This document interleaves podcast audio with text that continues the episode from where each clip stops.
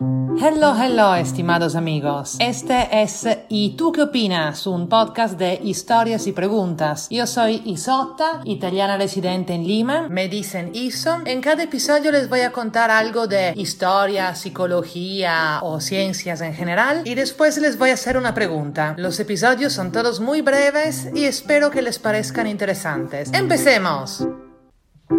A ver, Encuesta. ¿Cuál de estos dos comportamientos les molesta más? Primero, una chica de 30 años guapa que dice, oh, no importa cuánto como, no logro engordar. Todo el mundo cree que tengo 19 años. ¡Qué rabia! O una chica de 30 guapa que dice, soy guapa y delgada y todo el mundo me dice que demuestro menos.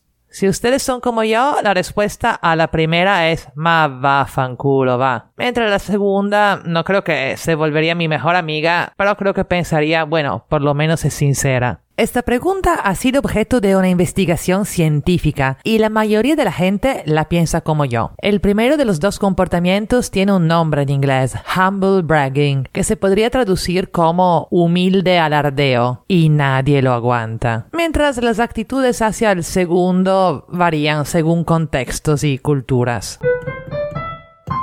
El jactarse es un instinto humano y en los años se han hecho varios experimentos para demostrarlos, como si fuera necesario. Uno de ellos se llevó a cabo en la Universidad de Berkeley en California con el juego Monopoly o Monopolio, no sé cómo lo llaman ustedes. En este experimento, que se repitió muchas veces, se les pedía a dos voluntarios jugar a Monopoly, pero a uno de ellos se les daba una super ventaja. O sea, antes de empezar el juego se les daban propiedades, plata, y también se les otorgaban unas ventajas en las reglas del juego, mientras el otro jugador empezaba sin nada con las reglas normales.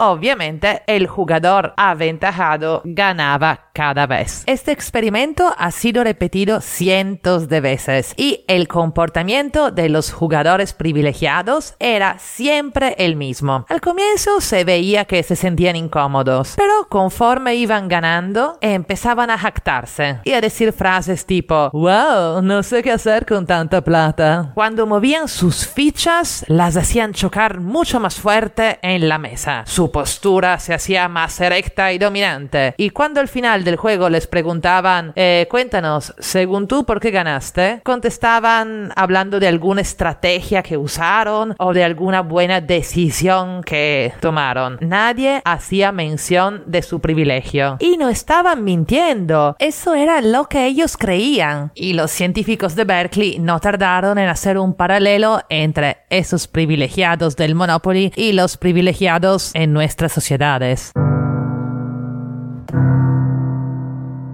Hay un montón de otros experimentos que demuestran que nuestro instinto es creer que lo que nos va bien es por nuestro mérito y lo que nos va mal es por mala suerte o por culpa de los demás. Aunque esta sea una tendencia natural del ser humano, los antropólogos han notado que hay culturas, sociedades y grupos que activamente desincentivan estos comportamientos. Un ejemplo clásico es lo que hacen los Kung-san, una tribu de Botswana. Y paréntesis, ese es de verdad parte de su nombre, porque hablan un idioma en el que es una letra. Obviamente no es exactamente como lo digo yo, ahora se lo hago escuchar dicho por ellos.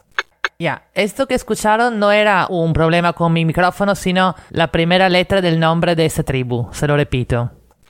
O sea, ese sonido es una persona hablando. Lo saqué de un video de YouTube. Si les da curiosidad ese tema, pueden buscar en internet chasquido consonántico. Bueno, yo nunca me voy a jactar de saberlo hacer. Y volvemos al tema de jactarse. En esa tribu, que hasta los años 70 ha sido una tribu de cazadores recolectores, el mérito por haber matado a la presa durante una caza y con eso la responsabilidad y el honor de distribuir la carne, va al dueño de la primera flecha en golpear el animal. Nunca había pensado en eso, ¿no? Pero imagínese en una sociedad donde se casa juntos, qué tan importante es después saber quién se toma el mérito de la casa y quién distribuye lo que se ha casado. Ya, entonces ellos se lo dan al dueño de la primera flecha. ¿Qué hay de tan particular en eso? Lo que es muy particular en eso es que es costumbre entre ellos intercambiarse y regalarse flechas. Así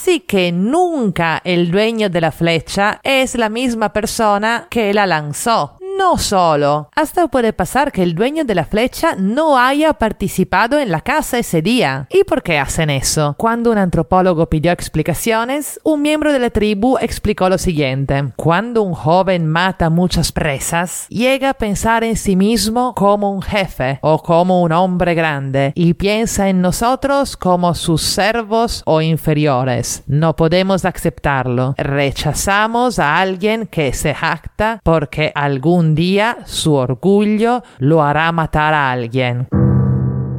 Wow. Escuché otra historia de un antropólogo en otra tribu que para despedirse, después de haber pasado un tiempo ahí, hizo matar y cocinar la vaca más gorda que encontró para compartirla entre todo. Pero durante la despedida todo el mundo comentaba, qué vaca pequeña, ¿por qué diablo este tipo nos hizo venir hasta acá para eso? Y él se quedó súper decepcionado, hasta que alguien le explicó que no era nada personal y no tenía nada que ver con el tamaño de su vaca, sino que esa era la reacción que ellos tenían de propósito en estos casos, para que nadie se sintiera superior a los demás. Era algo que les enseñaban en su cultura. Y leer esto me, me hizo volver a entender un episodio que pasó a mí. Me vino a la mente una de las primeras fiestas que organicé cuando recién llegué a Perú. En ese momento trabajaba para una empresa extranjera y ganaba bastante más de todos mis amigos. Y me acuerdo que compré una cantidad de chelas increíble. La refli era un bloque único de chelas y toda la cocina estaba llena. Había como para cinco fiestas. Y yo me sentía súper orgullosa de mí, como un cazador recolector que solito haya cazado un mamut. Y mis nuevos amigos vinieron a la fiesta, la pasaron bien, tomamos, bailamos, se fueron y nadie me agradeció. Y recuerdo que mi ego se desinfló como un globo. Pero desde ese momento mi actitud cambió y aprendí a no comportarme como la gringa con plata que paga todo. Y entendido eso, me integré mucho más en ese grupo de amigos. Ojo, por si acaso ya no tengo esa chamba, ya mi refri no está llena de chelas, así que no vengan a tocarme la puerta, por favor. Y ahora llegamos a la pregunta. Según ustedes, ¿es siempre correcto poner a alguien que se está jactando en su lugar? ¿O hay casos en los que las personas se merecen ser alabadas por sus logros o sus capacidades? Me dicen qué opinan amigos. Y por favor, suscríbanse. Y si están en Apple, dejen 5 estrellitas para que más gente descubra este podcast. Les prometo que no se me van a subir los aires. Y si no saben cómo escuchar más cómodamente este podcast, vayan a castro.fm, la super aplicación que nos auspicia. Es la mejor forma para escuchar. Lo pueden bajar en la página castro.fm